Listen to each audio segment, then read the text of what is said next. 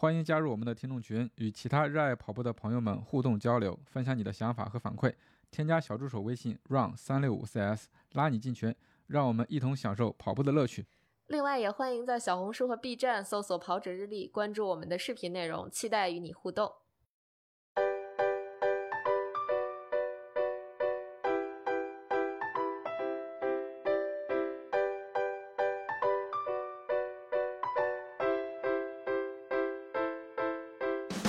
Hello，大家好，欢迎收听装备说，我是南子。Hello，大家好，我是佳宁。呃，大家好，我是郭小杨。今天我们有一位特殊的嘉宾，呃，津津乐道的主播舒淇。Hello，大家好，我来串台了。啊 对对对，我刚才已经聊了第一场，我们先来第二场。对第一场热身完了啊。哎哎，聊得好嗨，改正赛了，对对对，我们开始 聊第二第二部分。嗯我们今天这个主题还是围绕着国产品牌，嗯，包括第一期我们聊了，就是从我们自己体感来说，国产品牌在这几天，在这几年，尤其是跑步方面，已经呃，我们可以认知到了，而且他们的产品力以及这个营销方式都已经有了很大的一个进步。嗯所以我们在这一期的话，继续聊这个话题。嗯，呃，其实聊这个节目更多的还是请舒淇来带着我们聊，因为我们会感觉说我们之前的节目好像有点儿太。不能叫自以为是吧，先入为主但是有点先入为主，因为我们在这嗯个行业里边，或者说在这个兴趣爱好里边浸淫的时间有点过长了。可能嗯我们这边有好多的那个我们认为的，像道长说的众所周知，但其实并不是众所周知。对，其实嗯这、这期节目聊的时候，我也是跟家庭沟通。其实我是觉得，其实，在我们普通人眼里头啊，就是有很多这个行业里的这些不为人知所知道这些事儿，就。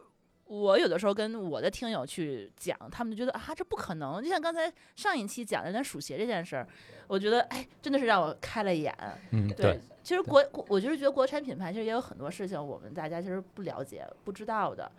嗯，我觉得就可以请你们帮我们科普一下。比如说那天，我就举一个例子，那天我跟我们的同事波波去聊这个安踏、安踏帝国这件事情。其实，这其他节目有人科普过，大家会觉得安踏其实在国内不就算是一个三线的服装品牌吗？一般情况下，也就那个商场没人去那层，可能会摆摆一个这安踏的品牌。但谁能想到，它其实现在是市值应该已经超过耐克了吧？对，嗯，嗯，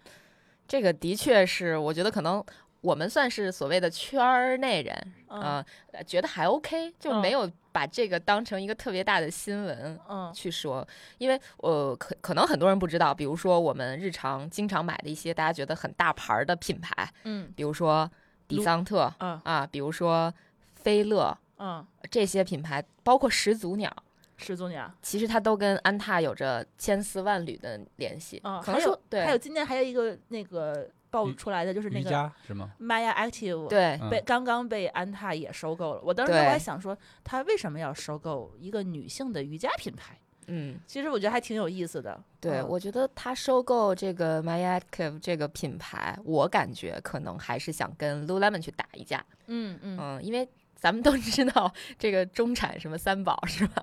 这个呃是说呃始祖鸟，呃 Lululemon，还有一个是 Patagonia 还是帕特高尼亚啊？啊，这是这是应装该逼利器中年三宝。对中年三宝，这好像是半拿铁给下的定义吧？嗯但确实是相相对来讲可能比较高端的几个品牌。但是嗯你看始祖鸟，其实它是安踏的。嗯嗯，然后 Lululemon 其实本身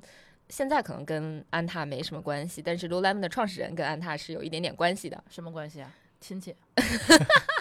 应该不是吧？远远房亲戚 比较远是吧？对，比较远，但是有一点点关系。就比如说我们刚才提到的始祖鸟，它其实属于一个比较大的体育集团，叫亚马芬体育集团的。啊、然后我们都知道说安踏收购始祖鸟，这是目前就是对外的可能一个口径，或者说嗯大家认惯常认为的一种一一个一个想法吧。但实际上说，安踏跟亚马芬之间的关系，就是始祖鸟的这个母公司的关系是什么呢？是安踏联合了腾讯。腾讯投资，然后包括方圆资本，然后还有一个是 Lululemon 创始人 Wilson 他的一个他自己的一个投资公司，嗯。一起收购了亚马逊集团百分之九十八点一的股份，所以他们就是变成了一个大股东，对他们哦。整个是这个亚马逊集团的最大的股东，就嗯。有绝对的控制权，嗯。这是他们跟始祖鸟之间的一个比较大的关系。所以我他他为什么要买一个他的竞品，然后去跟他自己最大的这个呃，其实也不算竞品了，因为 Wilson 被 Lululemon 踢出了公司的管理层，他跟 Lululemon 也没有实质性的关系了。哦嗯 OK，他只是说他自己有一个投资公司，然后可能有好的体育项目会一起去投资。嗯嗯嗯，相当于这是一个涉及多方的这么一个投资案例。嗯，其实我能够理解他为什么当时要投这个公司，这可能还是人群细分的问题。对，我觉得嗯安踏还是很有野心的，嗯，就是他肯定是想收购更多的品牌，包括我们刚才说到提到的他们收购的这个亚马逊集团，它其实下面有很多很多的子品牌，就是大家有有机会可以去它的官网看看。嗯我们日常看到的，比如说 Wilson。就是网球的网球的那那个个品牌，嗯对，之前给费德勒做的这个 Wilson 也是他们旗下的一个品嗯牌，包括呃 Salomon，就是萨洛蒙，是做嗯户外，户外、越野跑、野跑滑雪，嗯这也是他们旗下的品牌。这是咱们，尤其是现在萨洛蒙特别火嘛，嗯就是有一些鞋被大家做成那种机能款什么的感，觉它应该是越野第一选择的一个一双。对，或者，说你曾经是，嗯，对，曾经是，对，嗯之前是做滑雪，然后后来是越野跑，对，然后在我呃一五一六年刚开始设计越野跑的时候，当时好像可选的品牌没有很多，然后主流的就是那个萨洛蒙，嗯对我的第一个包、第一个越野鞋都是萨洛蒙，可嗯贵了，嗯，挺贵的。真的很贵，对，包括当时萨洛蒙一般它的红也是它这个曾经是这个亚马芬集团的，就是松拓的手表，对，对，嗯也是亚马芬，哦后来是呃被安踏收购之后又被出售。对对，现在哦出售了。现在应该松拓是出售给广东一家电子的叫猎声，猎声的电子。然后这个猎声电子，其实我那天查了一下，因为松拓今年出了嗯一款耳机，对，一个然后马上马上就过两天就还要发售一款耳机所以。它是广东代工的 华强北做的。这个 这个猎声电子，后来我查了一下，它本身是做就是做骨传导耳机的，啊，它是应该是小米供应链的第一批厂商。哦，嗯，那马上就要被小米化了呀，价格打下来。对，价格打下来。但是它的设计啊，包括各方面还是北欧的这个设计，就从外形上、颜值上，因为松拓前两天刚发了它的新表嘛，然后颜值还是非常高，所以应该设计团队是没有变化，只不过就可能资产这块儿，包括整个品牌属性，嗯现在是它是一个国产品牌，让我真的觉得很奇怪。对就我没想到对我我没想到，其实我们认识的很多品牌像鸟儿是个国产品牌，我接受不了这件事儿。我跟你说，它是全资的全都收了是吧？不是说只收国内的运营权。它就是相当于控股了整个亚马逊集团，或者说有嗯实实权的。就相当于现在很多我们看到的鸟做的营销活动啊等等，就其实就是他中国团队做的。嗯，嗯，没什么神秘的，它就是一个国产品牌。嗯哎，我其实我还挺好奇，就是 在我们来看这个这个这个安踏，就是若干年前它应该还是个代工厂吧？它感觉好像并不是专门做体育用品服饰起家的这么一个专业的业内人士。我们一听就是专专业人士起家，那是李宁。对吧？他是专嗯门是有代表性的人物。那安嗯踏感觉就是当时一个山寨品牌，让我理解啊，比较比较不是很什么的。嗯，把 Brooks 什么的都 都那个干下去的 这种品牌，但确实是晋江这几个大的我们现在听到的品牌，不管是特步啊，然后包括安踏呀，包括刚才我们上一期提到的什么鸿星尔克呀，就好多品牌，其实它最早都是给国外的大品牌做代工厂的，嗯，但是后续对，然后晋江本地应该是有一些扶持。就是因为在经济应该是在类似于呃叫什么经济危机这种浪潮下，可能很多代工厂就是其实受到了威胁，因为你没有自主品牌的话，你如果对方不给你单子，你就活不下去了嘛，啊对吧？所以做自己的品牌。对，他是嗯鼓励你做自主品牌的，所以这些品牌后续才起来的。哎，而且我觉得当年是不是有一波浪潮，就是国外这个品牌有什么新疆棉事件，它可能是不是造成了一些影响？有没有这个关系呢？怎么说呢？我觉得还是说互联网的记忆还是比较短暂的，就是只是那一波过去了，可嗯。能那一波大家会冲动的消费一把国产，因为我们国产是不会出现这种问题的嘛，就是对你该用还是用，什么都没有，就是嗯。肯定是政治非常正确的这一波品牌，对。呃，是会有一波大的这种销量上的提升。就包嗯。括，其实我们也看到，像当时捐钱的那个事儿，就是有有有有洪灾还是什么捐钱的那个事儿，鸿星嗯。尔克当时就非常夸张嘛，所有人去直播间都是买买买，然后包括那样，你看对，然后嗯包括很多 KOL 都是无偿的给鸿星尔克去做推广的，嗯，就直接说，就大家就就就我就觉得这鞋这鞋好，你就去买吧，人也没给他广告钱。但这一波儿其实也就是那么一个小高峰而已，嗯实质上我觉得对于整个大的这种国潮，没有说有那种质的飞跃。其实嗯主要质的飞跃还是说大家在打自主品牌，然后嗯在很多领域发力，嗯这种才让国产品牌这些年慢慢起来。尤其是疫情这三年，嗯，可能大家也更倾向于说去支持国货或者怎么样。但是你看啊，安踏，它打国产品牌，你觉得它就是除了跑步这个领域以外，就嗯国产品牌的其他的领域，感觉它好像认知度，在我来看是还好的。那它还反而去又收购了很多这种进口品牌，它这这嗯这个路线其实不就是稍微有点儿就我觉得其实就是他把自己当成一个投资公司了。我啊我拿我的这些钱去投一些我认为有潜质的项目，嗯嗯，就是这种这种方式，他其实自己的品牌力也在不断的提升。嗯，就是我们看到的啊，不管是跑步还是其他的，你比如说他签很多让我们觉得很吃惊的人，比如说谷爱凌，啊啊啊，对对吧？谷爱凌她是一个滑雪明星，但她还跑步，啊，对，她跑半马，对吧？她跑，他不止跑半马了，他这个人就非常厉害。比如说他回到北京，他会去三里屯跑步，嗯然后就有人会看到说，哎，谷爱凌穿了一双安踏的哪个型号的跑鞋嗯啊，马赫几一个跑鞋啊，我们就买它，就嗯即使不跑步我也买它，因为我日常跑鞋我休闲也可以穿呀，对吧？？嗯，就是可能跟他现在的策略也有很大的关系，他也是确实签了很多体育明星给他做一些代言，这样子。嗯，其实这个路，国家队啊对对对层面的那些赞助也是很很吸引眼球的。对我觉得这个路子可能越来越像国际品牌之前走的那种路。嗯，就是你比如说耐克、阿迪，他们都会签很多的体育明体育明星，对、嗯对，就是我们看到前些年可能大家签这种，呃，文体文应该说文艺圈的人，或者说嗯那种呃明星 idol 多一点儿，但是近些年可能大家都还会慢慢的偏重于去签一些体育界的偶像。嗯，比嗯如说你拿了个世界冠军，拿个奥运冠军，其实你的商业这个价值就会高很多。对是的，是的，就会签这些不同的品牌。对嗯，而且还没有风，就是相对来讲风险会小一些，因为爱豆会塌房嘛。但是但是啊体育明星很少会塌顶多会房，过气。比较稳当。对，比较稳定，嗯不会有什么丑闻。嗯我觉得可能就是说，像市场的策略上也会有一些变化，就是它嗯。的品牌布局上会有变化，然后它的 marketing 方面，就是市场的这种营销方向也会有变化，嗯然后导致就不能叫导致了，这个坏词儿啊，就是说 也让整个国产品牌它现在的影响力，包括大家对国产品牌的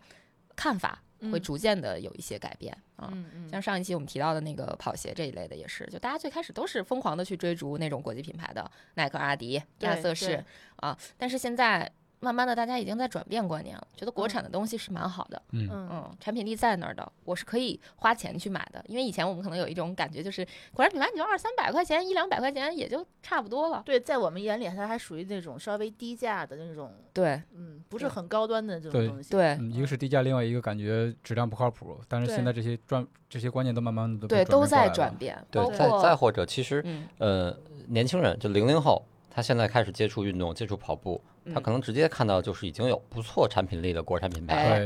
他不需要一个像咱们这个年龄，对对，他需要一个转变的过程。他直接就觉得，包括嗯签的一些明星，包括 NBA 也有球员穿国产品牌，嗯他可能看看联赛、看转播，他就会意识到，我我不需要转变，我觉得就国产品牌已经很好。可能对在他们认知然后对就是一个特别靠谱的一个对对牌子。嗯嗯，嗯嗯，对，包括我身边有朋友就说给孩子买篮球鞋，说买什么品买什么品牌啊？买李宁啊。哦，我我我给多多买的那个运动鞋，很多都是那个国产的安踏，嗯，它的那个儿童线那个质量也不错，对，造型也不错，对。而且可能还有一个认知的问题是，国产品牌也不并不便宜，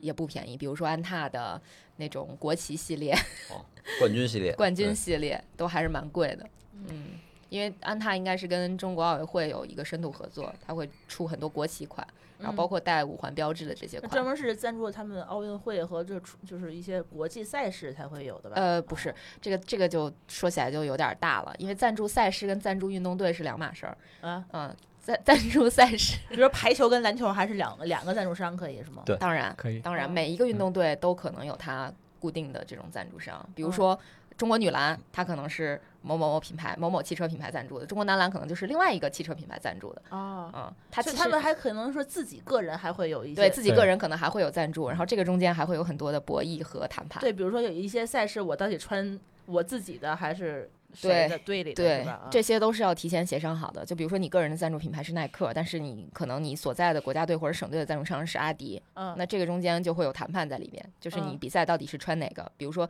理论上来讲，它归属于省队的话，他可能就得穿刚才我说到的阿迪，嗯但实际上他个人品牌可是耐可能是耐克。嗯那嗯耐克如果希望他的运动员在比赛中穿他的品牌的话，他就去跟这个省队里面去协商，说我给你点钱，然后你让这个运动员穿我的品牌，这样。还得给钱，当然，当然。对呀、不能现在是违约费是吧对，？相当于吧，这里面嗯都会有一些钱的问题夹杂在里面所以很多他们站台的时候披个国旗，把那个 logo 挡住。呃，这种其实是属于没有谈好，或者说没有协商好的情况。理论上来讲，就是你代表谁，你就应该穿谁的赞助啊，啊。嗯嗯，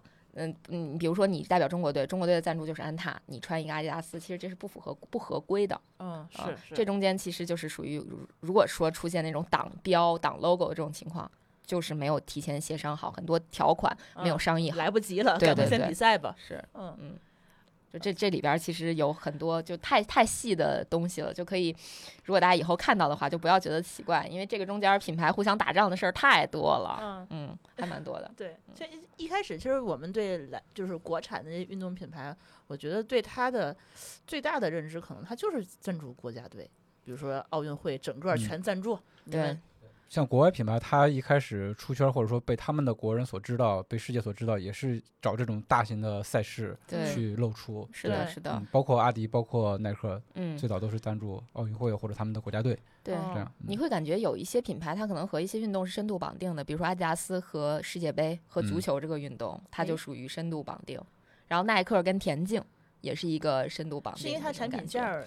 呃，就是可能它会有每个品牌会有它不同的侧重点。你比如说嗯阿迪达斯，就是足球这块儿，对，因为它呃，其实创立跟它创立可能也是有有一定关系，对些关系。嗯对，跟它的产品一开始的那种特性也有关系。我我印象深的是那个，它阿迪应该是最早是因为它给国德国国家队专门定制了一双鞋，嗯，呃，比较适应当时泥泞的场地，就一炮而红。对嗯，对，它这个东西就每一个品牌它它都可能有一点点基因在里对边。就我刚才讲的，比像耐克它的创始人那个鲍尔曼之鲍尔曼就是一个田径教练，对田径教练，所以你哦会感觉到耐克签了很多非常牛的田径明嗯星啊，嗯包括中国国家队，中中国国家田径队应该嗯就是耐克对的赞助，包括李宁最早赞助也是电赞助体体体操操队，对，就是有基因基因，对对，嗯有有一些品牌基因，它创始的时候就会有一些，嗯，他创始人或者说对。他自带的一些东西在里边对。嗯，像李宁后来就感觉就是后面那几届奥运会，就国家队的队服就都是李宁，嗯，就包圆儿了。现在又换了，现在换成谁了？现在是安踏安踏，又变成安踏了。嗯，对，就是安踏应该是中国奥委会的官方合作伙伴。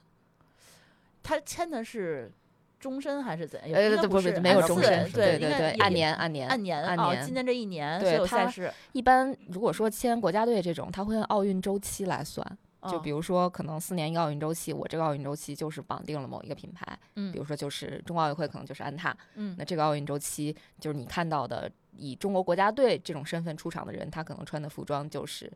安踏。那其实安踏嗯跟李宁也算是一个博弈了，它都算是国产品牌之间互相的竞争。嗯对，嗯但事实上李宁应该是打不过安踏的，应该没有那么多钱是，吧？安踏现在布局布的太好了，就是各各方面都做得嗯很好。就是刚才说到的那些品牌，可能我不知道大家感受是什么样啊。就说我说到的什么迪桑特、菲乐啊之类的，包嗯括其实现在还蛮火的，稍微有点小众的运动品牌，像可隆，啊，就是两棵树的那个树那个牌子 logo，对嗯，它在中国的这个权益应该也是属于安踏的。嗯嗯，就类似这样的品牌太多了。嗯，嗯，就所以所以安踏很多，安踏在很多我们不为人知的领域，其实已经渗透到了生活里面。对我感觉就是这个老板，可能这个煤老板一开始做代工，然后发现自己好像有有脑子去做品牌，做完品牌以后，然后自己就试着投了几个企业，发现哎，投资好像感觉比我自己做品牌更快一点儿。其实我觉得嗯是，你说我觉得你一个品牌，对，我觉得你说的对，就嗯是可能对于他们来讲，自己去做某一个领域的做到 top 的这种级别，嗯会有一点门槛儿。嗯反而是你去收一些已经很成熟的品牌，嗯，那对他们来说是更快的、更性价比更效的，对，性价比也更高。所以说你看他这两年，他一直不停的在他那个矩阵里头，就各种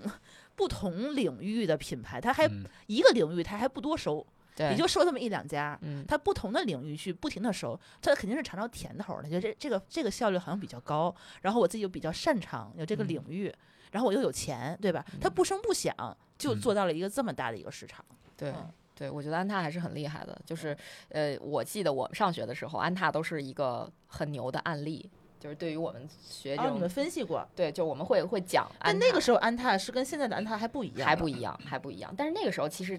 国产的品牌已经开始走收购海外年呀？海外 要暴露年龄了是吧？对，确实也也已经开始走这种收购国外的这种品牌的路了。你比如说像卡帕，应该也是被一个国产品牌收购了，卡帕是是李宁，李宁，对啊啊我都不知道对，然后卡帕被我也不知道李李宁收购了，然后包括呃还有很多，还有还有非常多哎的最近李宁是不是也是开始在市场资本市场狂做动作？因为我们前两天我们那个金乐道代言，就是接了个广告是 Danskin 的广告。Danskin 我一开始以为它是哪儿来的一个山寨品牌，说是女李宁旗下的女性服饰品牌。嗯你听这个名字就会觉得这个东西好像挺不靠谱。李宁，你跟女性服饰有半毛钱关系吗？对吧？然后后来我就去 Google 这个品牌，才发现人家是北日本那个美国百年老字号。嗯，一百多年、一百三十多年的历史了，就已经被李宁买过来了。嗯。嗯。所以咱们大众消费者看到的东西跟品牌方看到的东西可能不一样。我们可能就是他们固有的给我们的一些一些认知，但是品牌可能自己已经在悄悄、偷偷摸摸的做一做了一些改变，做了一些布局。对，是的，就是收购这种国呃国外的品牌，包括现在特步收的那个帕拉丁，帕拉丁，对，对然后包括它那个叫，然后 Key Swiss，就是这些品牌，就我们看到的，觉得它应该不是跟特步不会扯上半毛钱关系，但实际上它也是特步在运营的。然后包括跑步领域我们没提到的嗯一个品牌索康尼，它啊在，中国的运营权是属于特步的。对，就是啊索康尼的在我心目中已经不是那个什么了，就他已经不是天花板了。对，就是号称世界四大呃，四大跑鞋品牌之一的对对跑者的头等舱。对对对，所以他不要告诉我们这件事儿，他不希望我们听友知道。我觉得他可能还是想保持品牌独立性吧。嗯，对，你看，就是你看这么一说，就是觉得很震惊。这些品牌，你觉得它跟特步能有什么关系啊？对不对？就包括刚才我说的迪桑特、什么菲乐，这跟安踏有什么关系啊？嗯，但所以他收购这些索呃索康尼，他是收收国内的市场，对是吧？中中国国内的应该有一些设计、运运营，然后包最近我括生产的权利。对，最近他还出了一个那个北京限定款的那个胜利二十胜利而一，嗯我当时看好看，好好好看。我说为什么索康尼会 发一个北京老北京胡同款？啊，嗯，它有很多的城市的联名款，包括之前对做那个武武汉马拉松的那个热干面配色。对。嗯嗯，成都马拉松做的熊猫熊猫配色，对，嗯，都哦还是蛮多的，蛮接地气的是对对对，嗯嗯，但实际上你想，它是特步的，所以对也，那你要这么说的话，其实就是说说得通了，因为它本来它的在国内的运营权，它就是国产品牌的嘛。嗯，所以肯定会结合中国的城市，它但是它这个策略在国外也有啊，它嗯做那个纽约纽约的联名款也有，嗯。嗯，嗯，其他国外城市的联名款都有。嗯。对，做城市联名款是索康的一个特色，它几乎从很早前就会有各大城市的这个联名，就在国外。然后到国内之后，因为索康尼也是差不多两度吧入驻中国，然后又嗯。退出，直到被就是在销售上遇到一些瓶颈，瓶颈就卖不出去，对销售平台或者是渠道哦，这块儿。对，然后直到就是被特步拿下这个国内的运营权之后，嗯。感觉这一下就算是落地生根了，而且本本土化的这个就是就确实本土化效效就效果很好。对哦对对，大家都很买账，对，然后如果你就咱们刚才上上一集上半集聊了那个破三的那块儿，但是如果你把这个数据往后看，三小时到四小时，其实索康尼的穿着率是占很高比例的，嗯嗯，就是稍微慢一点的，没有那么精英的，可能大众跑者，然后但是对成绩又有一定追求的，可能穿索康尼的这个碳板跑鞋或者是纤维板跑鞋的会更多，它的脚感啊、舒适度啊，可能会更适合这种相对大众的进阶选手。嗯，这样，所以说这些品牌被我们国产品牌收购，它其实也不一定是一件坏事儿，它很有嗯可能就是说我本身它寻寻求一些国内的增长率就。本来就没什么办法，然后你有一个更接地气、更了解中国市场的一个品牌，给我提供一些指导和一个运营，那我其实对对打开这个市场，其实还是有很多促进作用的。对，嗯，对，我觉得就是这个本土化就做得很好，或者说它在中国市场想推广，其实可能跟一个中国的品牌去做一些合作会更容易一点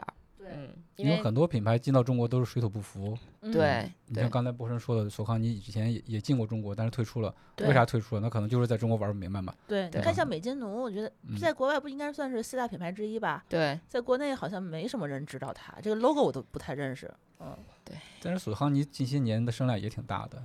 这呃，索康尼声量是一直比较大。那个美津浓。其实像美津浓，包括布鲁克斯，嗯其实他们都是在国内找一家，呃，相当于代理公司吧来帮他们做一些宣传营销，然后包括开店等等。这种相比之下，跟比如说索康尼的这种跟特步的合作方式，还是有比较有差距的。嗯因为其实你跟国产的品牌合作，不仅是能得到它的很多资源。然后嗯对方也会投入很多的精力，包括费用去帮你做推广。嗯嗯，我觉得可能这种方式，如果是国外的品牌想进中国的话，是一个很高效的方式。对，我觉得就嗯是例子已经摆在这儿了。对你索康尼和特步，为什么索康尼这两年就是那么成功？就是他跟特步合作的非常深度，嗯呃，包括呃国内有一定的开发权，就是有索康尼旗下跑鞋矩阵下面有一些款式是国内独立开发的，独国外没有的对国外没有的款。嗯，呃，像反过来说，像美津浓，然后像布鲁克斯，我觉得就是还是它的模式，它可能就是一个简单的代理模式，就是拿货卖货所以导致它的渠道包括店铺都非常少，然后嗯还是其实产品也不错，但是不过大家接触或者了解的这个渠渠道太少了。太少了。对嗯，其实我是觉得它像国外的一些大的这些品牌可能入驻中国，我觉得他们能够用的方式其实很少。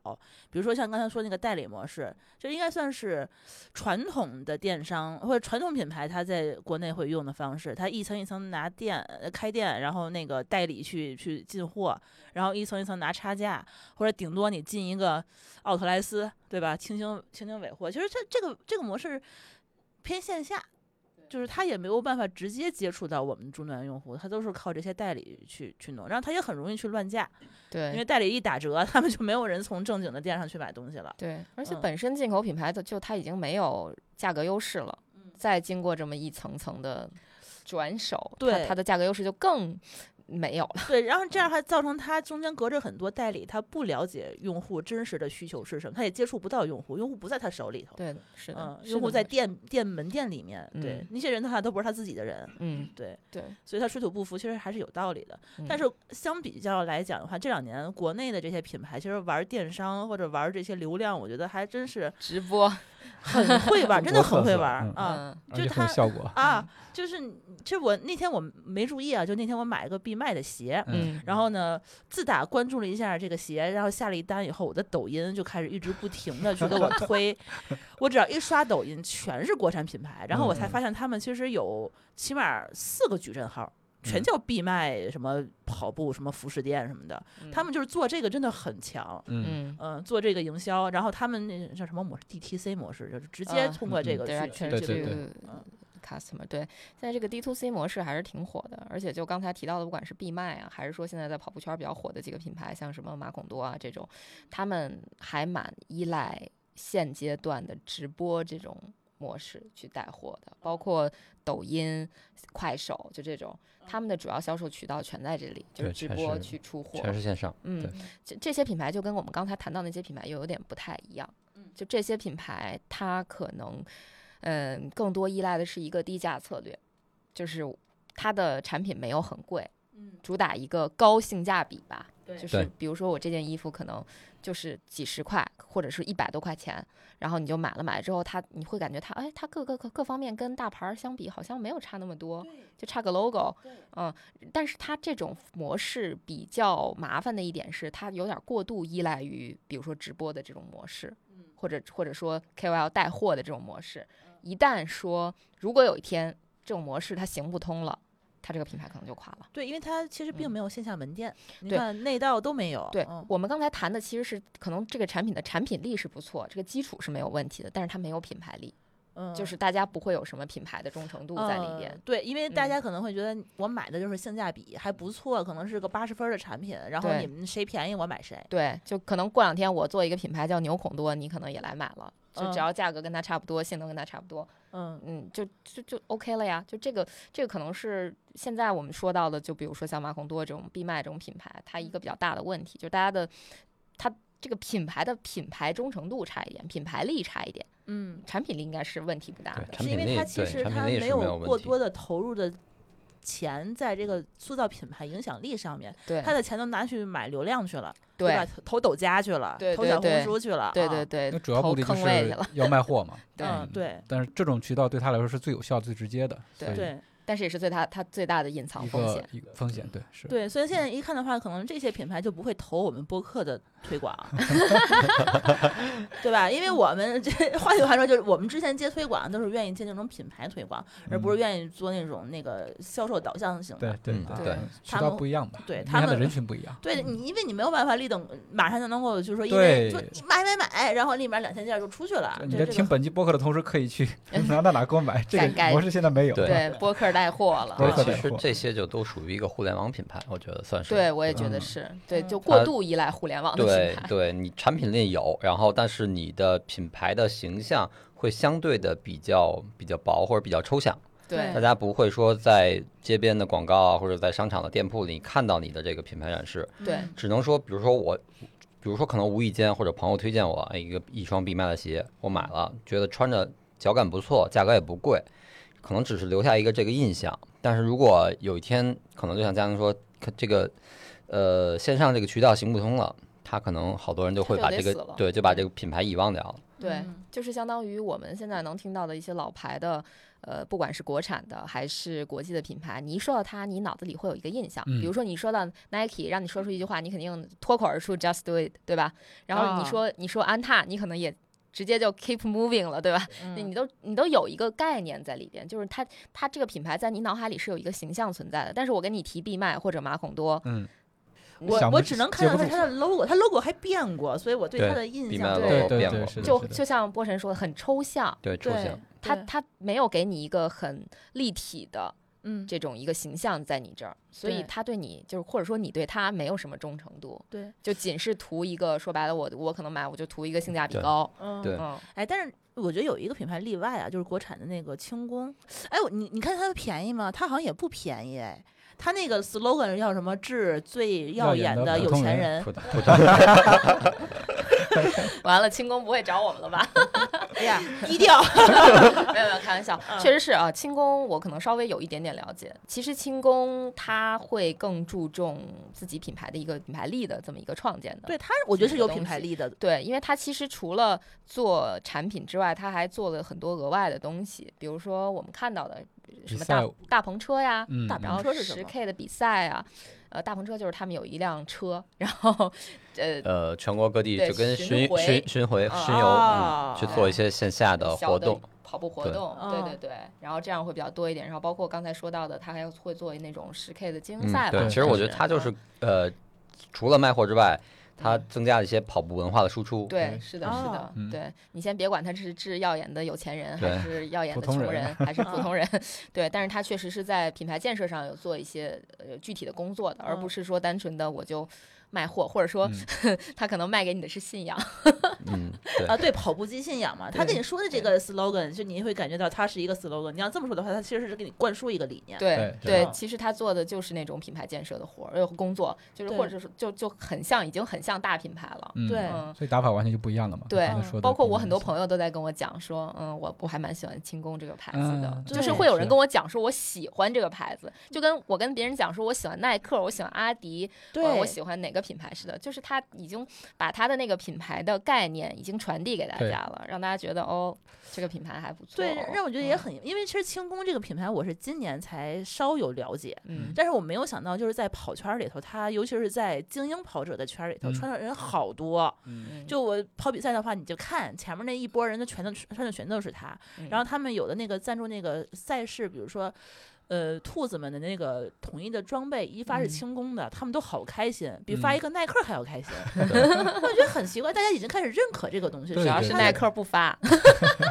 不是耐克耐克发是最基础的，不像轻功发的产品那么用心吧？对，是、嗯对，因为大的品牌可能它已经不太需要在这个这么细节的方面那么用那么用力了。嗯，我觉得是。但是他就怎么做到的？我其实我还觉得很好奇，他是靠那种社区、社群、线下活动，然后去直接接触你的用户，是这个意思吧？也不完全是，也不完全是，因为本身轻功这个牌子可能刚两年，对对疫情期间才啊，疫情期嗯间才才正式开始运营创立。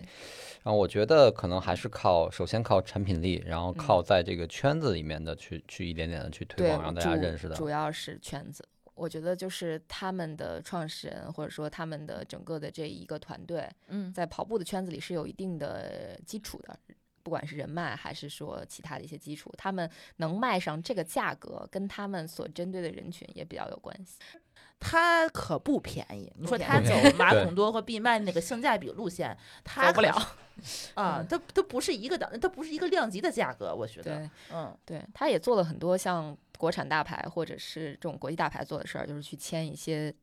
哦 KOL、或者是精英运动员他也会做这样子的事情。这个我还蛮意外的。嗯，因为其他的，你比如说，还是有钱不管是闭麦还好，还是马孔多也好，他不会去签，比如说全马可能二几几的选手，这种他不会去签；女子嗯破三的选手他不会去签。但是你会看到很多这种级别的选手，他跟轻功是有一些合作的，嗯，嗯，会有这种不一样的点，嗯，还还蛮蛮特别的。其实其实不聊不知道，一聊其实还是觉得。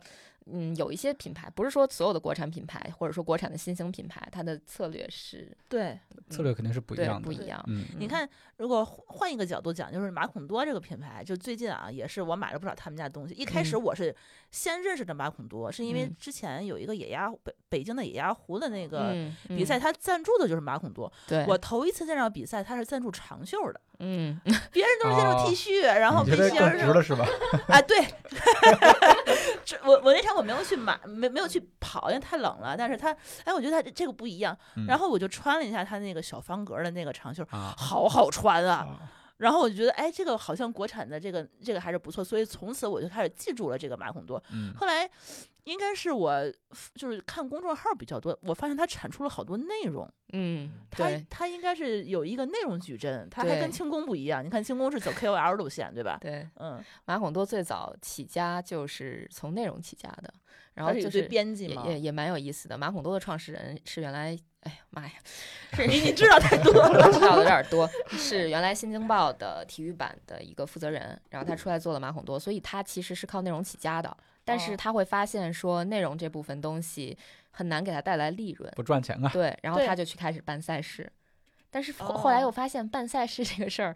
也一样无法盈利，或者说无无法满足他的比如说养人的这种需求，嗯然后他就找到了另外一条路。就是卖装备装备，嗯其实这个也不是什么那个秘密了，因为之前也有各种访问访问过他，嗯他去做这个装备品牌的时候，甚至去抵押过他在北京的房子，嗯，然后去卖这个装备。你知道马孔多还是挺厉害的，马孔多应该他的年销售额是破亿的。所以说这个 callback 我们上一集说的那个，其实，在跑步运动圈儿离钱最近的还是装备，嗯，最终还是做装备。因为因为我我现在是觉得他做内容，然后导向卖货这件事其实是对的，对因为做内容的话是流量为王嘛。对对，这个现在这个时代，其实流量很贵。嗯你说像一般情况下那些没有什么品牌力的这些品牌，他想面对这些人群去做推广，他要么砸价格，嗯，对吧？要么买流买量，量，嗯要么做产品力。他如果什么都没有，那这件事他他就卖不出去，就很嗯难。对但是他起码现在他掌握了流量，他就掌握了一些，就是他他起码他这一部分的成本是便宜的。对，嗯，对反正做装备这件事儿，最终还是离钱最近，从流量到装备到钱，就是，这么一个路径嘛。嗯我觉得他其实也算是玩儿明白了，就只要只要这个直播或者说 KOL 带货的这种方式，它不死，他们就会活得很好。对，嗯，但是就是也像刚才说的，这是一个很大的隐患。嗯，你你你很难说界定说什么时间，也许这种方式它就行不通了，大家都不看直播了呢，也不是没有或者个这种可 KOL 倒倒塌对房塌房了你就 只能多签几个，或者把自己变成一个 KOL。对他自己本身也是 KOL，就是他他的一个编辑也是 KOL，对吧？也会自己去带货。啊，我还知道道他那个史老师嗯教什么的那个石春健老师，是嗯他是不是就是小迪高？啊，哎，对嗯对对，嗯他是不是就是马孔多签的 KOL 啊？是的，嗯，嗯，因为我感觉他那个那个培训营穿的全是马孔多的 衣服，必须得穿它才露镜，好像，嗯对，嗯，没，签了一些。嗯嗯，还蛮有意思的。对对，我觉得他们现在包括好多，我是有时候刷抖音啊，有时候刷小红书啊，他们那些 KOL 他会自主去选择他们这个可以带货的这个链接，嗯嗯，放放叫呃小黄购物车什么放小黄车还是叫什么啊，呃挂车等对等，我也不太清楚。录一个视频，只要有个露出，然后靠这个就能赚点钱。我觉得大嗯家也都挺会玩的。对，嗯是也是一种方式。以后我们录播客也是，哎，大家到我们那个 下面的购物车，我们今天提到的品牌全有。啊，Autopedia 就是来个挂个小黄车，直接给 赚几块钱是几块是吧？对，给我们的这个我们的合作伙伴对对。也多点儿露出，请去我们的购物车。请问哪里有购物车？没没有，画一个。嗯，是真是对，播客可能是离钱比较远的一个媒体形式。对，所以他们都不会投咱。呃，是，这怎么到最后变成我们行业的自怨自艾了？但这么说好像也不是很远啊。嗯，那跟跟平台方说一下的，多一个购物车的功能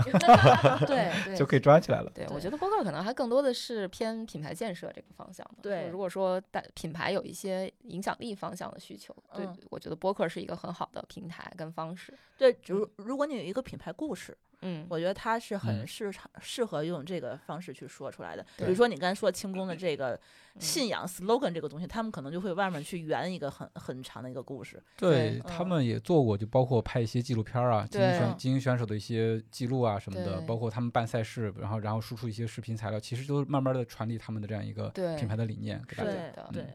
对，其实我们包括像我们的合作伙伴 Autopia，他也去签了很多精英运动员，就我觉得他走的也是这一挂，就是也是去去建立自己的品牌力，就先把自己品牌的价值去传递出去，嗯，然后再做可能，当然产品肯定也得跟上，就两嗯。方面就两手抓吧，就嗯。至少它这个品牌也是在嗯、后续的这些运营当中，能够让大家看到它是一个有调性的品牌，嗯，嗯对，不是一个说我我仅仅是做产品，然后让大家来买我的产品，可能更多的还有嗯价值跟文化传播上的一些内容。我觉得嗯这个是另外一种模式。这种这两种模式其实没有好坏之分，没有谁不好谁好。就我觉得就是各自所有的品牌都会找到一条属于自己的路。就嗯，然后我就近期我还发现啊，就是大家开始慢慢的这些品牌都建立自己的社群了，对就是他有的时候会组织一些线下的跑团活动，嗯然后还会找一些跑团的团长，好像跟他们一块儿合作。我觉得这个也是近期我觉得还挺意外的，因为我是觉得之前这个只在 Lululemon 的他们的社区店里头我见过这样的，就怎么这个国产品牌我们都学会这个事儿了啊？我觉得社群这 个事情可能还真的跟 Lululemon 有很大的关嗯系。嗯，因为它其实是在在我自己一个外人理解，我就是不想花钱做品牌，嗯所以我把这个花钱砸砸媒体的这个砸给普通人对对对对，我还不如直接拿来做活动，然后跟我们的这个直接用户还能面对面，然后我就邀请到你到我的店里头来，嗯，我也不需要场地，我的店里有的是场地，你来吧，嗯你还能嗯去顺顺道买一下东西。对，是这么回事儿。就是现在基本上大部分品牌都在做社区，就是或者说有品牌建设需求的品牌，它都在做嗯社区。嗯，社区包括其实我们自己也在做社区，我们自己相当于也是有社区的。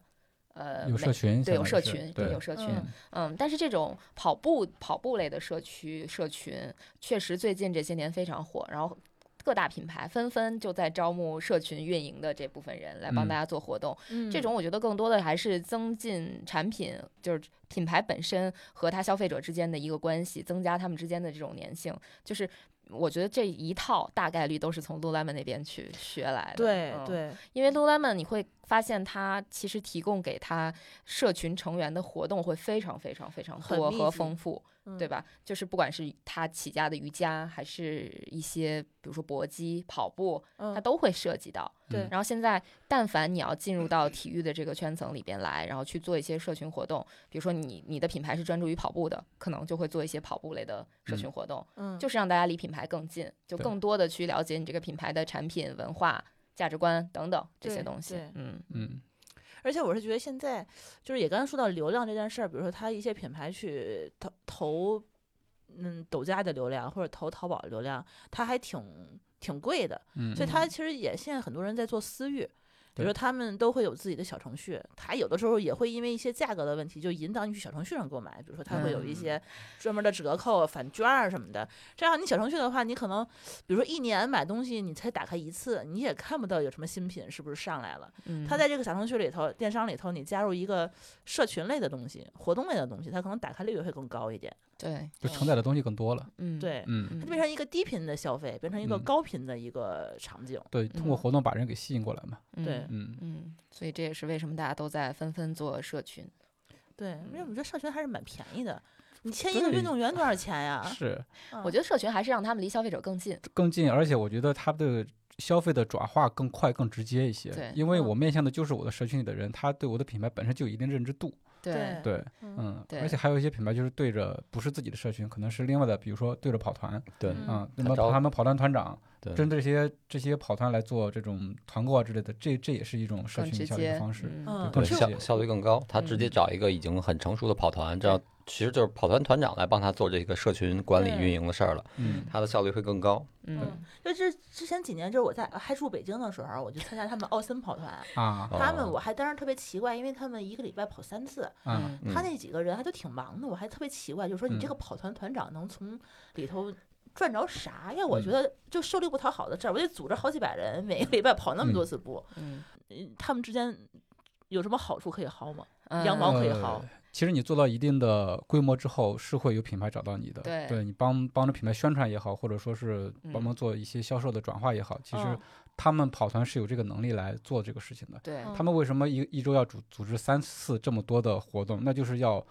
让这个社群活动起来嘛，嗯你的品牌能够对接进来。有更多的露出，对也不排除说也有一些跑团，它就是属于呃典型的，我就是喜欢做这个事儿，然后来做来做这些。反正我自己也要跑，我不如一起跑哈。对但是我觉得这种形式其实是完全 OK 的，因为你完全为爱发电做一个跑团，你可能牵扯到你的精力、你的时间，嗯其实不是一个特别能持久的一个事情。对反而你有一些盈利，你还还能把这个东西好的东西对接到你的团员里头去，嗯然后你还能产生一定的收益。对于跑团的发展来说，我觉得是一个好事儿。对，嗯因为南哥以前也做给跑团做工具的，对对对，所以对跑团卡吗？还打卡对嗯，还对跑量对对排名，嗯，完全公益了。对，就就做成公益了之后，嗯 你自己的团里头用啊，你们那社区里头用上啊对，。现在也有，现在也也有这样的工具，对也有对但是也没用起来，是对，因为你能给他啥，你对。有啥给大家？对的，你像社群这种东西，比如说说说到社群，可能就离就是跑步这块儿就必须得聊跑团这个这种东西啊，或者说这种形态。其实跑团这种形态，我觉得也算是什么呃叫进化或者说迭代了好多。是是，是我觉得跑团还冒出来很多，让我觉得一个人都不够用了，这嗯跑团太多了。对，然后大家其实都有不一样的目的。可能最开始我们这波跑了大概十来八年的人，你看的那个跑团还是那种公益性质的比较多，就是嗯喜欢跑步的朋友，大家纠集在一起哈。嗯，然后感觉听着像街溜子似的，纠集的呃就是聚集在一起，然后大家一起跑个步，或者一起嗯参加个比赛什么的嗯。但是你看近些年的这种社群或者跑步的社团，它渐渐的变成一个什么，有点像品牌塑造一样，就是它它一个跑团成为一个品牌。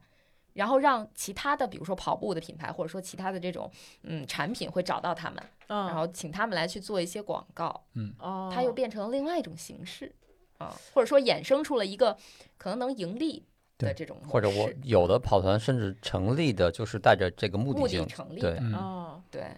就是品牌来找到我，比如说我是一个跑团的主理人，品牌来找到我，然后说你能帮我拍一个什么东西吗？那那前提哦就是因为我这个跑团产出的内容或者东西，对，呃，非常的高级，非常符合品牌要求的调性，它如果没有线上的产出，它只是线下活动也是 OK 的，对吧？很少，大部分现在所有的跑团都会在运营自己的社交媒体，还是在群里头也也也可以吧？嗯，群也是一个渠道，一个对方向。对嗯，但是这个现在还比较少，蛮少的，嗯大部分都是这种都有一些线上线下的结合。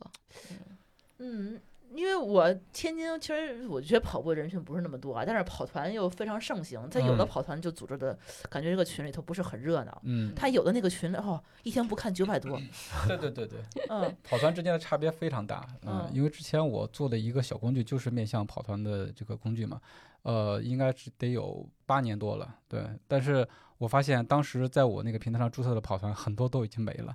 嗯，但是运营好的话，他可能团长他就有自己的思路，他就会有一些商业化的，时不时的给大家对接到一些东西，那他就嗯活得很好，对而且能够长久的发展下来。他是不是也能帮嗯我们薅一些羊毛？可以啊，可以啊当然可以。免费的品牌的羊毛，对对对，比如说我我这一个品牌就给你这个跑团这样一个优惠券啊，然后发到你的跑团里头，然后你大家去扫码购购物这样。对我们其实就是都会做。对嗯我们都会跟有时候跟一些品牌合作，然后给我们的听众们给一些福利。嗯嗯嗯，对。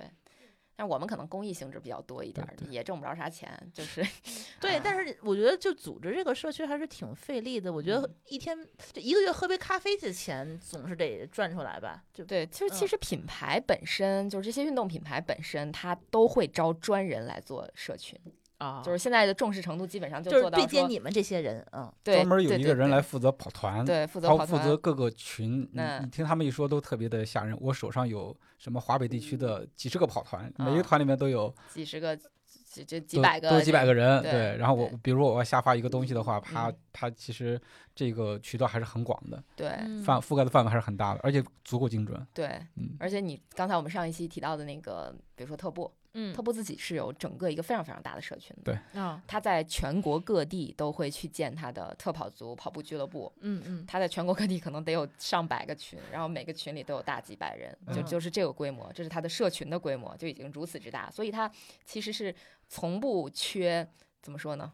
呃，从不缺人。从不缺人啊。所以说，他就本来他的目标受众，他那个产品线也是针对的这个产对，对是的，跑团，嗯，对所以他自己建了这个跑团，然后他可能时不时的可以让大家薅点羊毛，大家也很愿意跟着品牌去做，那这个，产品力就做出来了呀。对对而且这个社群不是说完全的就是我需要你的时候，我我买你的脚或者怎么样这种，啊啊它并不是，它其其实会组织很多的活动。嗯嗯，它每一个社群都是有 leader 的嘛，组织活动，组织活动完了之后，你会发现其实有社群的这些品牌。这些人对于品牌的忠诚度还是有很很大的提高的，因为你嗯经常会组织活动呀，就我对你这个品牌的认知非常强烈呀，对对吧？对他这么多年运营，其实他现在就像运营到今年，我觉得像北马或上马，他他即使他不买脚，对他买脚也也买不了，就买不了太多一一两百双，差不多一两百个人对，他不买脚，他的数据也不会很难看，不会跌到五很名五名之后都不会跌到五绝。对不会，就是嗯它本身产品力在那儿，然后它的整个的这个社群或者人群其实还没有碳板跑鞋的时候，就还是保底儿的竞速鞋的时候，就已经有特跑族这个组织这个群了。对嗯呃，他当时第一代，其实呃，为什么特步的竞速鞋叫幺六零，然后到后面有碳板之后叫幺六零 X，是他最早研制的那个薄底儿的竞速跑鞋，四零码还是四十一码的重量是一百六十克，嗯，所以它以这个来命名为幺六零，到后面一直迭代幺六零 X，然后到现在的五点零 Pro，它是这样，过来的。所以说它的社群运营已经就是很早很早就开始运营了。嗯。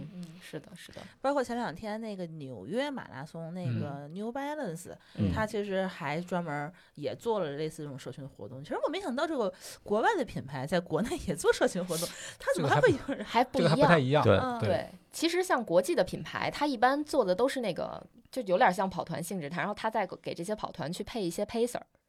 啊，啊，一般是这样。就最早就是 Nike 嘛，对吧？Nike 做就是有有派几个人在你跑团里头待着就完呃，不是，他是自己有跑团，自己有哦 pacer，NRC、OK 的 pacer，然后这些 pacer 就是带他们的跑团活动，或者说跑嗯步活动，嗯，是这样的。像 NB 也有，就 NBRC 是吧？嗯是他的那个 running club，对他们都叫什么 running club？啊，对，之前耐克他们不是就 NRC，NRC 就是就 Nike running club，然后嗯阿迪达斯也有嗯 Adidas running club，对吧？然后什么在各地还有各种 run base，就这种什么跑步根据地这种地方。嗯，都有，就是他可能以门店为依托，会做一些很多的跑步活动。那其实这也挺好的，因为本身我们自己就有这样的一个需求在，也是嗯这两年他也那么多人跑步，那其实有人带着跑，他其实还能玩对得更开心。是的，嗯是的，嗯，非常适合入门小白，我觉得。就是嗯如果说你想找一个组织的话，其实最简单的办法就是加入品牌的社群，因为品牌会办很多活动。对，然后你还能够动不动的薅点羊毛。就我们有的朋友在那个 NBA 他们家那个 T 恤都六七件儿了，都是每次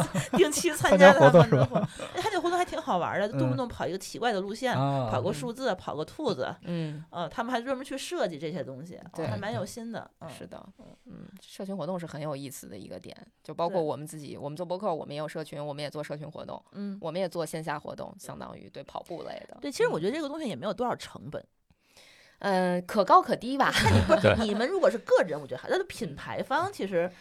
对还其实也还好，对还好，就是丰俭由人嘛。这同同样是跑五公里，你可以搞得很奢侈，又有嗯什么起点拱门，又各种什么的，你也可以搞得很简单。那大家其实就是一个约跑，对，嗯而且它门店它其实应该是散布在各个地方都有，对对你就不会只局限于就是一二线城市，对对然后对那个某个嗯商圈儿才会有，这样其实还是能够触达更多的人。嗯对嗯你基于门店的话，就会省好多事儿，而且嗯你你你起终点都是在门店里头，其实也能也是能带来销量。嗯，嗯哎，不过这件事情我觉得还有一个不太好的点，就像嗯我们、我们天津啊，就嗯我住的地方，那是个城乡结合部，都已经出了外环了，然后那边建立奥特莱斯，嗯他前两天呢是根据奥特莱斯的这个周年庆特步组织的一场跑团活动。哦，嗯然后我发现，如果要组织这样的社区活动，那我们组织这个跑步的这个人，他是否应该稍微了解一下跑步这件事情？嗯然后呢，他就出了很多 bug，明显感觉到这个人招的好像不太合格嗯。是吧？首先，他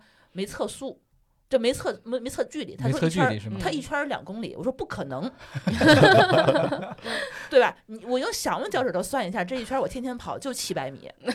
结果他说差的有点远。啊，他结果我们一开始说这个这个社区活动要跑十公里，我说十公里，我今天慢点跑啊，我就我就一个养生跑的速度跑，结果五圈结束了，他说因为我们测测错测错那个距离了，那实际才跑了三点五是吧？嗯，反正肯定是没不到的。然后他嗯们那个后面后期的人，因为跑得快嘛，就开始冲，啊，冲完以后有奖励，然后我在后面还我还不着急，我说十公里冲个屁。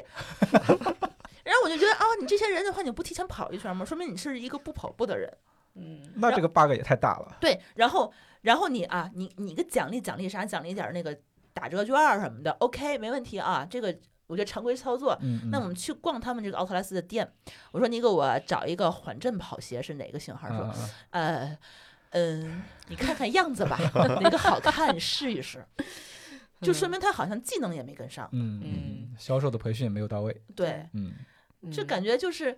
哎，好像想做点啥，但是他毕竟不如那些专业的，比如说像那我去索康尼或者去阿瑟斯的那嗯个门店，他的销售员就很很专业。嗯我说他，我说哪个是顶缓震的，哪个是支撑的，他马上就给我说你嗯推荐什么样的鞋。但明显感觉就国内的这些品牌稍微弱一丢丢。嗯，这个我觉得可能我不知道跟从业者对这个运动了不了解，或者说他从业的这个目的一不一样，有没有关系啊因为跟门店，你正好碰见那个门店里面，他没有那种培训的特别专业的店员。对，或者可能他这个品牌力可能还没有在广泛的人群中建立起来，大家可能也不愿意招那就招不起特别专业的人来他们店里。我觉得这就是一个普遍性的问题。比如说之嗯前我们去英国回来，就就会有这种反差的对比。其实不只是特步了，包括我们有时候去 Nike 的店里面去买鞋，比如说我说我想买一双跑鞋，他直接就给我带到这个。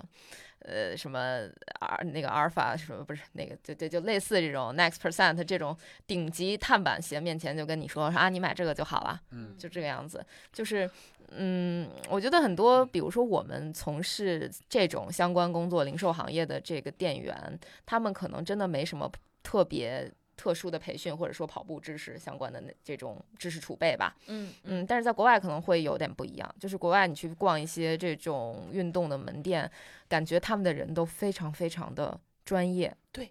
会会有这样的反差，嗯嗯，但是我觉得这个东西最终还是会，就是根源还是嗯文化的原因，对就是因为我们我们现在相当于才刚刚吃饱饭，开始、哦对还没有进入到这个这个阶对段。嗯对，开始去从事一些或者说玩一些这种户外运动或者跑嗯步等等的这种运动。但是嗯国外不一样，他可能从小接受的教育就是我不管你文化课水平怎么样，嗯你你总得从事个什么体育方向的，有个爱好或者玩个嗯什么。嗯，所以这些人呢，他们可能从小就会接受这种知识的熏陶，然后等到他们长大之后再从业，这些东西对他们来说就是信手拈来，随便说说，因为从小都在接触。本来就懂。对，但对于我们的人来说，尤其是可能在下沉城市，在下沉一点的市场，可能这对他们来说就是一份工作。嗯嗯，有可能，嗯对，毕竟品就国外的品牌，它可能做这件事情，比如说耐克、阿迪那个阿瑟斯，他可能已经做了这么多年，嗯，他每天他的门店的人可能一个问题问他十遍，他第二天他就得想知道一下为什么。嗯嗯，在在国内的话呢，就是有这个潮流趋势的，毕竟他这近几年，对对嗯，还不是每个店他都有机会去接触这样的人。对，需要一个过程。对对，而且包括市场的细化，可能呃还是偏像特步这种，可能还偏综合一点。对对然后可能北上广这种一线城市会有一些专业的跑步门店，然后错它的店员配置会更更了解，一点，对，嗯更了解跑步，对哎，不过要这么说的话，我觉得他们抖音旗舰店那些小姐姐们可都还挺不错。那必须的，因为直播你要跟人家讲清楚，说啊这说清楚一这款二三鞋的啊就是各种，啊，在你看像门店里头，我说那个我按照哪个配速跑，你给我推荐一个鞋，我觉得大家所有人都会懵逼。嗯但是你在那些店里头，我觉得大家一个一问儿一问的都还都蛮厉害的，嗯包括说推荐，我看到有什么说那个，嗯、你给我推荐这个外套在北方能不能穿？嗯他他不直接回答你这个问题，说你到底北方多少度，啊，对吧？嗯你天津跟嗯跟那个鄂尔多斯那又不一样那都是北方是吧？啊，对。然后你是在什么样的天气有风没风去跑，然嗯后他才能说你应该是 A 链接搭搭配什么 C 链接，然后我多少度什么情况穿？哎，我觉得这个一看这就比较专业了，对吧？对对，这可能就是直播目前存在的一个意义跟价值，对就是让你就感觉好像虽说是线上购物，啊，但是也有是有实体店的感觉，？你这个 问题都能得到解答，这个感觉就比较好。对，对，然后我会觉得，哎，这些人他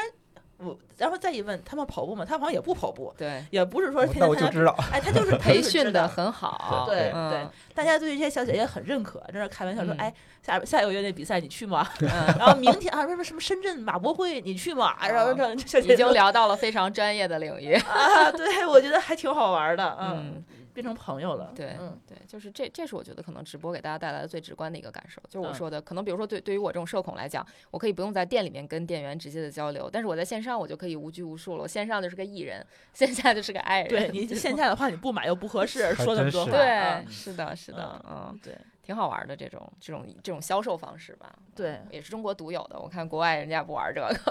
对呀，国外他们卖其实还是很传统的路线哈，对，嗯。而且我觉得国外可能实体店销售会更多一点，嗯而且各类的那种大型的呃运动商场，对。嗯，特别的多打，折店，嗯，对，都很多。中国这种电商啊，包括线上直播这种销售模式，在国外反正现在基本上我觉得就行不通。对对对对对，在让你做媒体矩阵，气死你，怎么做呀？是没法做。啊，嗯，那中国太先进了对 这个方面。嗯，所以它其实国内这个品牌能够依靠中国的这个特有特色，对，去卖出的自己的特有产品，其实嗯也算是摸索出来我们自己的道路了。对对，反正什么东西进了中国，我觉得都得先被中国的目前的模式毒打一遍，然后 打到打到他服了现在这个模式，然后融入啊到这个体系里边来，就是啊这种感觉。其实是一样的。你嗯中国的品牌出去出出海海也要遵循当地的一个环境啊，或者说是特色来做事情。但是你看，你要出海靠这个小姐姐在线上直播，反正就有点难了吧？嗯，具体主要是人家没这个模式，我觉得就是没有这种直播带货的亚马逊上来一个，这啊对对，那得先说服亚马逊开个直播的通道啊。对是嗯，还是拼多多上买吧。对。但是现在不是都反向的吗？就就是你像拼多多，包括抖音吧，其实嗯都有海外版，都有都有对对应的配套的一些产品。但是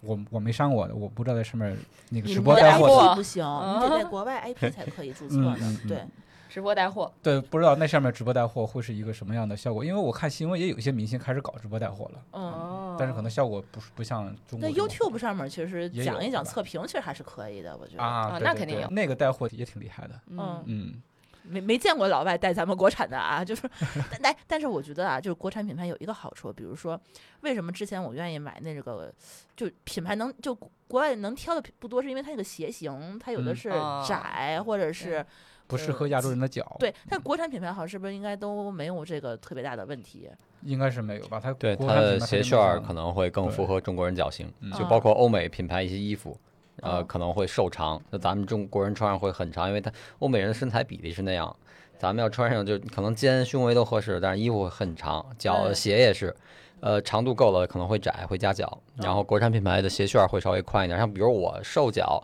我穿有些国产品牌我会觉得宽，前面会松，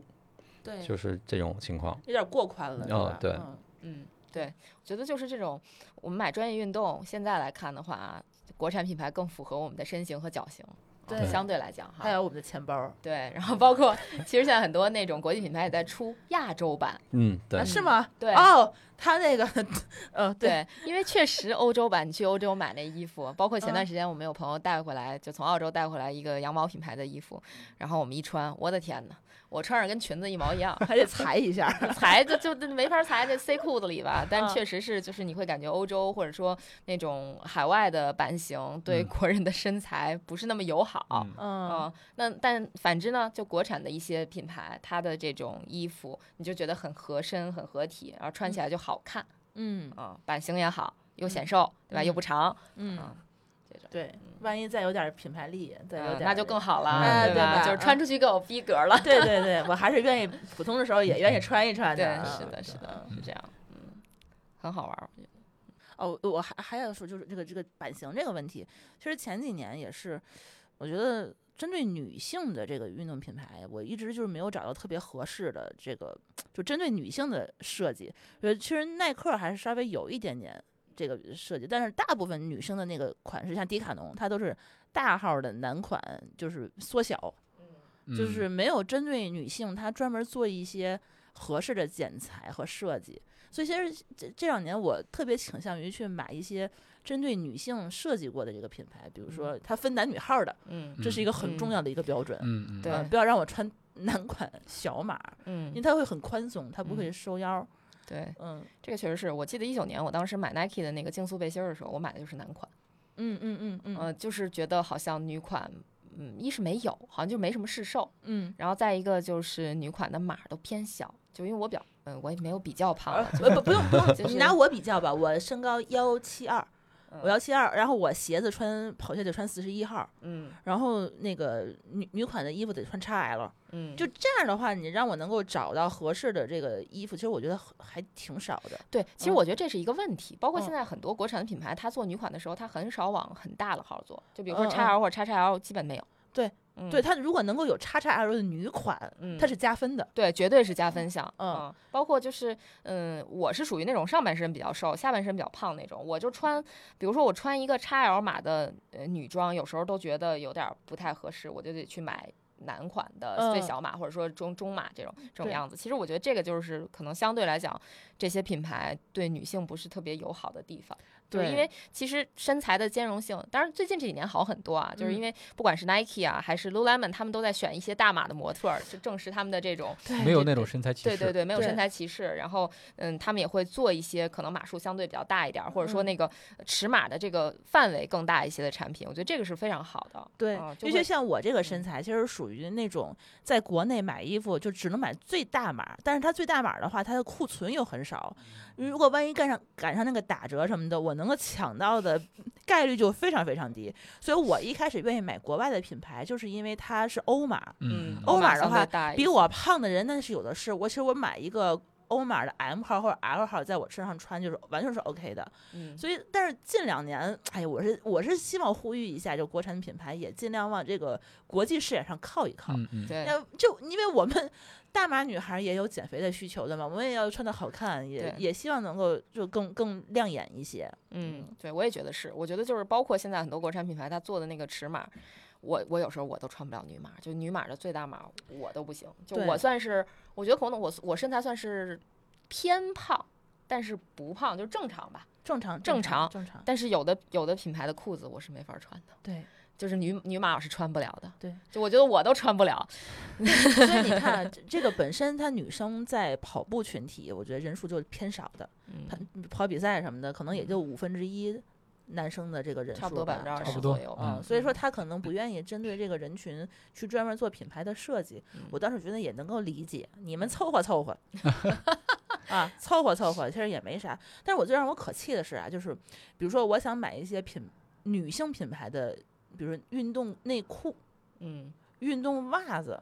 嗯，就是跑步袜，就这些的话都是没有女款的。嗯就是他们好像很放弃了这个群体一样，嗯 所以我有时候我能够理解为什么安踏去把这个玛雅 Active 买了。嗯嗯，它是针对这个群体为数不多，专门为他们去设计的这个运动服饰。嗯，嗯，对，其实最近这两年还是涌现了很多我觉得就是针对女性的这种运动服装的品牌的，不管是从国外进入到中国市场的，还是说中国自产自产的自自就叫什么自制的品牌吧，对我觉得还是很多选择的，可以可以去去淘到的。嗯，但是总体来讲声量是比较小的。对，嗯，但是它这部分人群，我觉得还是蛮有消费。呃，我觉得是有的，就嗯不然的话，现在减肥话题也不会这么火。对我觉得这是一个特别重要的群体，一定要重视起来啊！作为品牌来说，因为嗯是消费主力啊。嗯，对啊，这一般不都说电商行业这个男性不如对啊对狗吗？对吧？我们是因在消费链的女性最底端。呃对，还得是女性，对吧？嗯，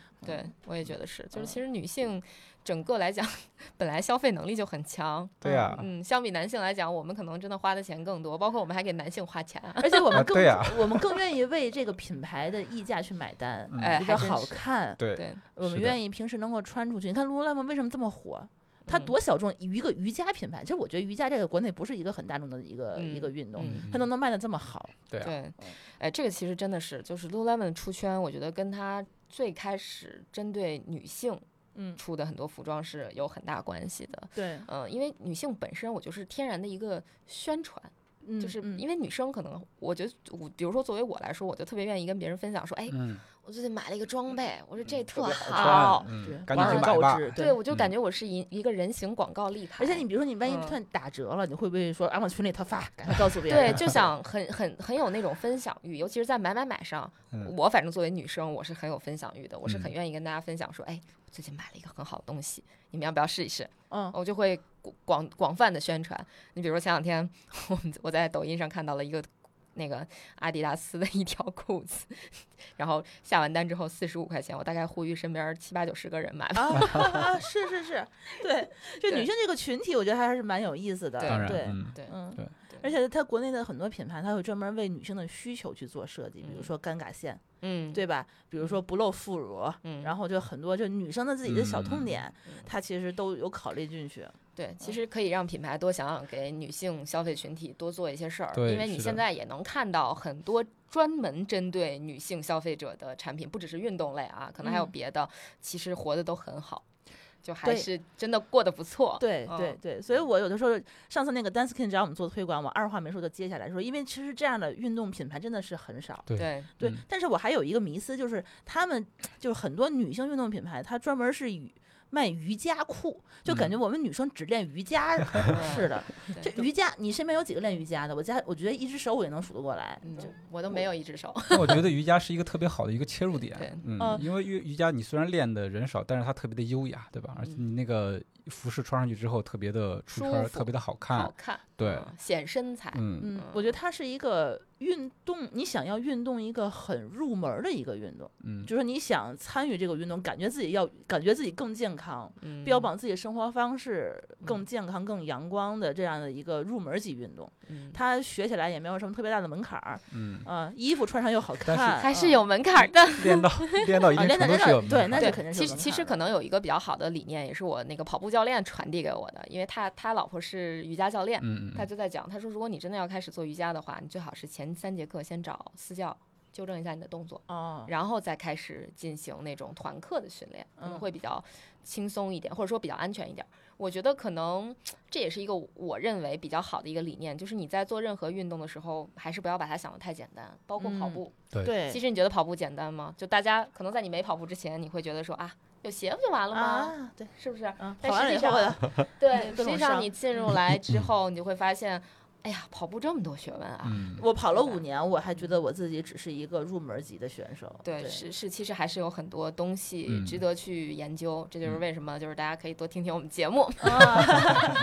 好的，好的好嘞，嗯。嗯，嗯，那我们今天就大概聊到这儿，嗯，嗯希望国产品牌越做越好吧，让我们有钱能花得出去。对对对，也还是希望说最后聊这个话题，也希望更多的品牌关注一下我们这个女性消费群啊体。虽然我们只占那么一小撮儿，但我们的消费力，但我们话话多，对吧？我一对天嘟嘟你，我觉得话语权比较高，对 在家里头消费必须得领导批准。领导批准才，行是。是是，对嗯嗯，行行好，那这期就到这里了。然后我们是连续的两期节目，在第一部分的话，大家可以一步津津乐道去收听。那我们今天的节目就到这里了，希望本期的内容对你有所帮助。我们既是种草大会，也是避坑指南。咱们下期再见，拜拜拜拜拜